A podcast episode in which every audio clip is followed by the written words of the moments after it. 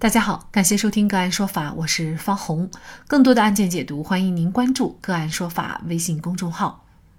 新房入住后发现房子采光被遮挡，向开发商索赔二十万。李先生打算购买开发商在青浦区的预售新房。参观样板房以后，李先生询问光线问题。销售人员告诉李先生，询问的这套房屋北向窗外消防连廊为玻璃连廊，不影响采光和通风，还可以看到北面的农田。李先生于是呢就和开发商签订了房屋预售合同，并且按月支付了房款。谁料，等到交房时，李某发现房屋北侧窗户几乎完全被实心墙、核心筒遮挡，连廊并非玻璃连廊，无法看到北面的景观。房屋北向的采光只能通过窗户和连廊之间一米左右宽度的天井来完成，光线十分昏暗，严重影响房屋的采光、通风。李某起诉称，小区内只有这栋房屋存在这种情况。自己是以与其他栋房屋相同的价格购买的，拿到的房屋价值远比其他房屋低。开发商在订立合同的时候恶意隐瞒重要事实，给他造成了损失，开发商应该赔偿损失二十万元。而开发商则辩称。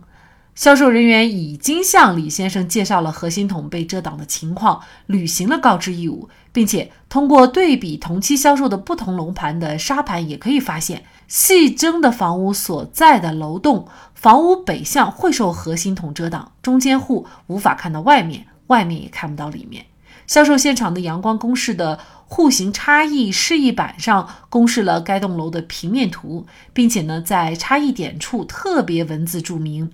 核心筒和其他楼栋不同，对户型有遮挡。李某也看到此提示，而且开发商在定价的时候也考虑到了核心筒遮挡的因素，而且还进行了折价。那么房子的采光权受到影响，作为房主来说，该如何维权？李先生的索赔能够得到法院的支持吗？就这相关的法律问题，今天呢，我们就邀请上海华勤基信律师事务所高级合伙人张毅律师和我们一起来聊一下。张律师您好，好，非常感谢张律师哈。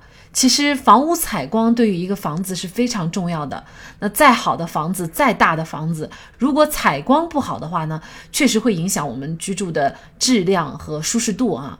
在这个案件当中啊，李某索赔却遭到了拒绝。呃，事实上呢，在我们平时的一些咨询当中啊，也有网友遇到类似的情况，就是买的这个期房，实际入住以后才发现光线并不是他们所说的那样啊，甚至呢，有些时候呢，跟售楼员承诺的完全不一样。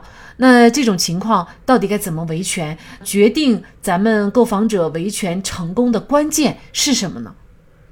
呃，是这样的。首先，本案中李某他是否能够索赔成功啊，取决于两个关键点。第一个点就是本案中他这个采光权是否真的是存在被遮挡的问题。那么这一点来说的话，其实相对来说还是比较清楚的，因为呃各方面都能确认这个确实是存在这个遮挡，影响了。李某购买房屋的这个采光权，那么第二点啊，就是开发商提出过对李某进行过告知。那么第二个关键点就在于开发商是否对李某做出过明确和具体的告知和提示。那么为什么会是这两个关键点呢？因为根据民法典的第二百九十三条规定啊，建造建筑物。不得违反国家有关工程建设标准，不得妨碍相邻建筑物的通风、采光和日照。那么，法律其实已经明确规定了，开发商建设房屋，包括我们自己日常生活的房屋，都不能够他人随意影响我们的采光权、通风权和日照权。那么我们怎么能够来确定我们的采光权受到了侵害呢？那么建筑物的日照鉴定方法啊，它是一个相对专业的技术问题。一般来说有两种方法来鉴定，一种呢是以施工图纸为依据进行模拟的演算，还有一种啊，就是现场观测测量，确定采光的时间和范围。那么，如果采光权被侵犯的话，我们有什么办法呢？一共有几个救济途径。第一个就是可以要求侵权人停止侵害，对吧？如果说，比方说我在家里面，呃，突然对面造起一座高楼，那么我的采光受到影响了，我是可以要求对方停止侵权的这个行为。第二个呢，就是可以请求侵权人排除妨碍，比方说我我家对面楼，呃，造了一个反光镜。啊，天天就把这个反光镜阳光直射到我家门口，非常刺眼。这个呢，其实也叫做侵犯我们的一个日照权，就是过度的日照权。那么这种情况下，我可以要求排除妨害，要求他把这面呃反光镜给拆除。那么第三种呢，可以要求侵权人赔偿损失，那么也是我们本案中李某行使的这个权利。那么赔偿损失啊，他怎么定这个损失的标准？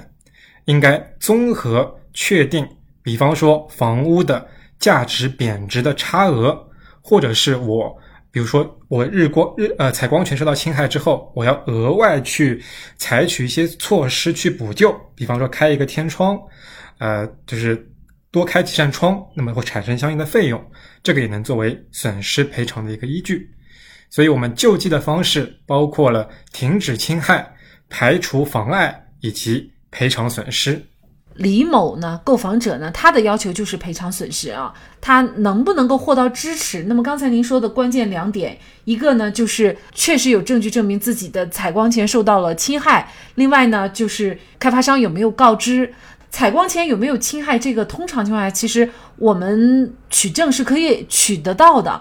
但是这个开发商有没有告知却很难。比如说，在这个案件当中，开发商就说他已经告知了，因为呢是在当时的一个图形户型差异的一个示意板上有一个不太显著的地方，有一个特别的文字提醒，就是核心筒和其他楼栋不同，对户型有遮挡，就是这么一个提醒。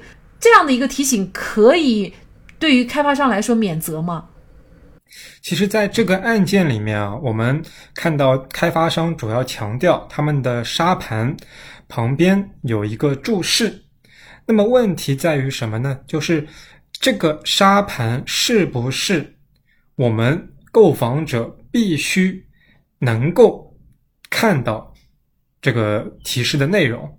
那么我们认为是不足够的。为什么呢？首先，针对购房者和开发商之间。购买房屋的主要的依据是什么？应该是双方之间订立的购房合同，但是在购房合同里面并没有相关的内容。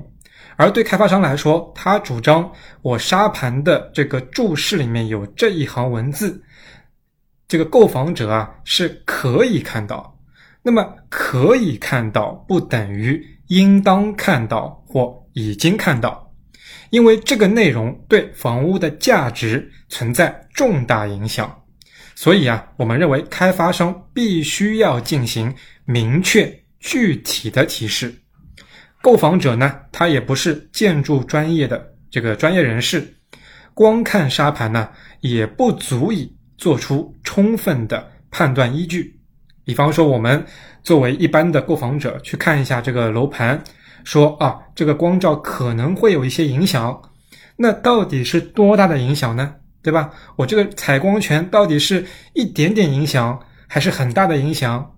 那光看沙盘不足以做出充分的判断，所以我们认为，只是一个开发商的沙盘提示，并不能对李某进行一个约束力，也不足以证明开发商对李某进行充分的。具体的、明确的提示。那像这个案件当中啊，事实上销售员呢已经跟李某说了，就是会有一定的采光方面的遮挡。呃，但是呢，在这种情况下，呃，李某还去进行了购买，那是否意味着李某就相当于是自己愿意接受这样的一个房子呢？这个问题呢，同样还是回到开发商是否呃有效、明确、具体的向李某进行提示的问题。那么销售人员说他已经提示过李某了。首先啊，它是一个口头提示。首先，口头提示第一就是难以证明存在这个相关事实。毕竟啊，这个销售人员也是开发商的员工，哪怕说啊，开发商请求这位销售人员出庭作证，说确实向李某做出过口头的说明。但因为销售人员本身就是开发商的员工，哪怕出庭作证，也会因为利害关系而缺乏他证言的证明力。第二，就是对于房屋价值的这个事情，就是这个采光权啊，对房屋价值存在重大影响。刚才也说了，开发商应当要明确具体的提示。那销售人员只只说一句说啊，这个房屋可能会有一些影响，那到底是多大的影响？这个同样存在依据不充分的问题。作为非专业人士的购房者，也难以从一两句口头提示来获得对这个楼盘价值的充分判断。所以我们认为，仅是销售人员的口头提醒，也不能作为开发商已经有效。具体明确向李某提示的依据。呃，按照您的分析，也就是说，李某的诉讼请求其实是可以得到法律的一个支持的。他索赔的这个二十万是具体损失多少，法院又会怎么确定呢？那么就一般来说，有两种方式来确定采光权的赔偿的损失。第一种方式就是被侵权人房屋的贬值部分，就是本来。这个案例里面，李某也说了，我花了跟别的业主一样的钱，结果发现我买到的房子采光权有问题。那么采光权有问题，就会影响他的房屋价值。那么可以委托专业的评估机构，对房屋的呃实际受采光权影响后的价值进行评估。那么与他购买价差额部分，就能作为他的一个赔偿的范围。那么另外一种。赔偿的依据啊，就是被侵权人采取补偿措施的费用。当然，跟本案可能无关，但是在别的案件里面可能会存在这样的情形，就是说啊，我因为采光的需要，改变了原有的房屋结构，增大门窗面积啊，开天窗，那么这项费用也应当可以属于赔偿的范围。那假设有些人呢，就是觉得这个房子的光被挡了，觉得整个的的舒适度都受了影响的话，他可以要求，比如说退房吗？呃，是这样的，就是说，如就如果本案的情况，这个房屋的购买价格和其他没有受到采光权影响的房屋购买价格是一样的，我们认为李先生可以以欺诈、显示公平、重大误解等理由来解除合同，因为。开发商有这个义务告知，而没有明确的向李先生进行提示，造成李先生做出了错误的意思表示，那么这个合同就是法律上可撤销的合同。所以李先生如果不要求赔偿，而要求退房，我们认为也是可以得到法院支持的。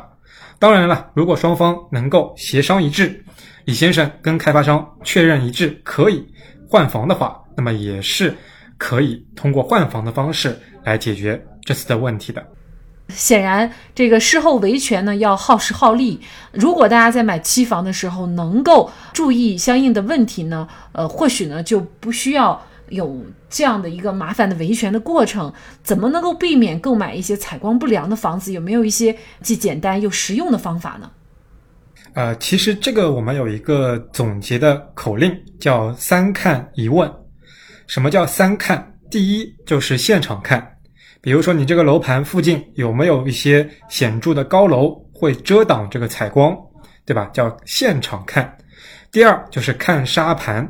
那么我们建议啊，所有的消费呃购房者啊，可以把这个沙盘做一个拍照或呃视频的录像。如果后面发现这个沙盘的呃情况跟实际的房子不一样，我们也可以以这个欺诈为由去解除合同。第三呢，就是看合同，因为最终所有的权利和义务内容都是放在购房合同里面去约定的。那么，比方说开发商跟你说这个房子可能会有采光权的影响，那么你是不是就一定要看合同里面会不会对这点做出明确的约定？如果合同里面有这点约定，那么我们建议你要慎重的去签署这份合同。如果说他没有这个约定，那么我们就要看根据前面的现场沙盘来看这个房子会不会有采光权方面的问题。那么当然了，我们作为一般的购房者，可能没有相应的专业知识，那么这时候我们就建议购房者也是可以问一下建筑规划相关的专业人士，把相关的呃沙盘图片或视频啊进行一个咨询，了解一下这个房子会不会有可能会有采光权的问题。就哪怕说可能会支付一些咨询费用，但总比发生问题再去要赔偿、再去打官司可能来的更加划算。所以三看一问：现场看、看沙盘、看合同，以及问建筑规划的专业人士，这样能避免我们购买到采光不良的房子。呃，一套房子啊，是很多人可能大半辈子的积蓄，它的采光其实只是其中的。一个小坑而已啊！那有些人呢，花了钱买房子拿不到房产证；又有一些人呢，呃，买这个的房子啊，又会出现啊其他质量啊等等各方各面的问题都有。嗯，像这个案子当中，李某还好，至少他是维权成功了，因为法院呢最后是支持他的诉讼请求，最后判决开发商赔偿十五万啊。但有些案子呢，他可能会出于各种各样的原因啊，证据啊，还有当时合同约定不明确等等。咱们的购房者就败诉了，这么一来啊，钱也花了，最终呢，却很多权益无法得到保障。所以我们也非常建议大家，就是在购买房子的时候，还是啊事先去咨询专业的啊律师或者呢相关的专业人员，避免呢日后产生一些不必要的麻烦和损失，把这个风险扼杀在矛头，才是最明智的选择。好。非常感谢上海华勤基信律师事务所高级合伙人张毅律师。更多的精彩案件解读，欢迎您继续关注我们“个案说法”的微信公众号。如果您有相关的法律问题，也可以添加幺五九七四八二七四六七的的微信号向我们进行咨询和交流。感谢您的收听，我们下期节目再见。